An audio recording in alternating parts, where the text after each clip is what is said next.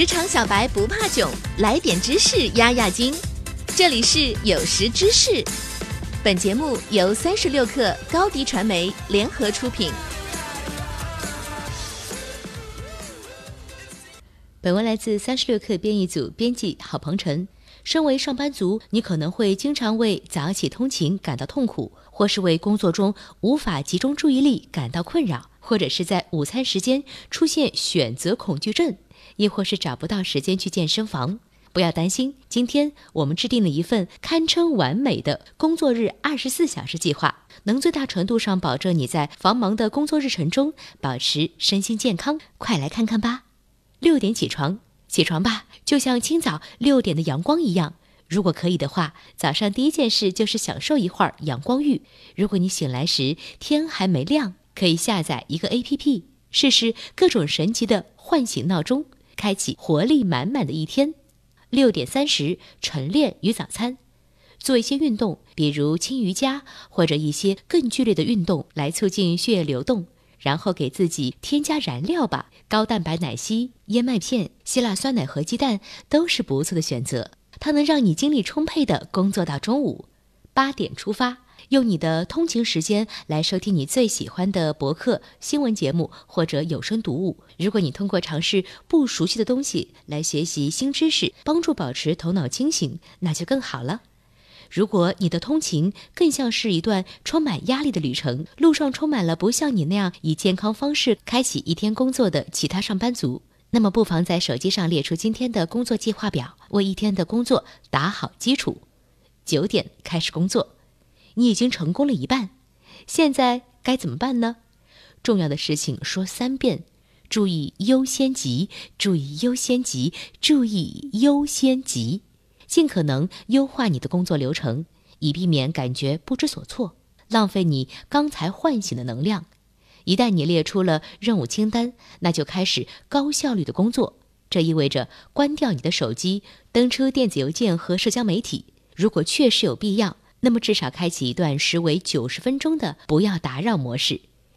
十二点午餐时间，利用你的午餐时间给自己加油，不仅是身体上，还是精神上。重拾你早上通行时刻的听力或阅读材料，或挤出时间来进行一段快速冥想，或者进行一段办公室锻炼。如果你是一个外向的人，也不妨花时间和同事交流，这会让你的精力更加充沛。十八点下班，工作日结束了，所以把工作的情绪留在办公室吧。现在是开始放松的时候了。这对每个人来说都是不同的。如果你不喜欢早上锻炼，你现在可以去健身房，或者和你的狗狗一起散步。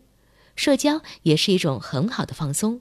无论如何，要让自己走出工作的氛围，开始放飞自我。十九点，晚餐时间，早点安排吃晚饭，不要等太久。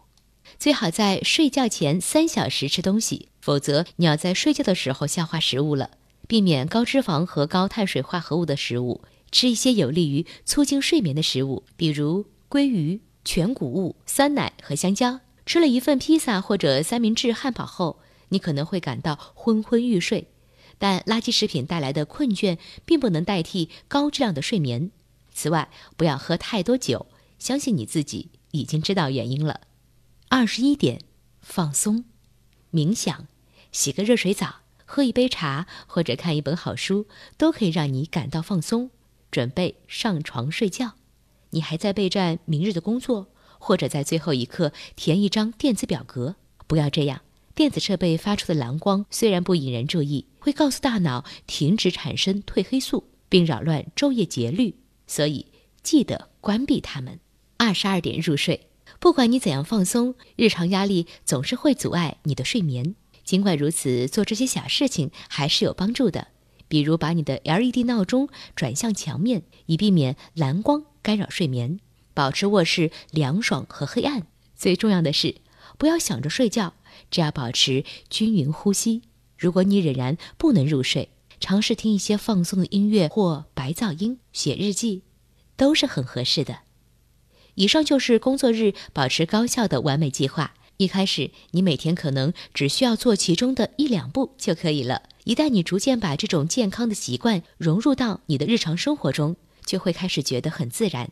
这份计划也就会贯穿你的工作始终了。好了，本期节目就是这样，我们下期不见不散。长知识就看三十六课 APP 最新上线阅读打卡功能，攒积分就能兑换年终奖，快来下载吧！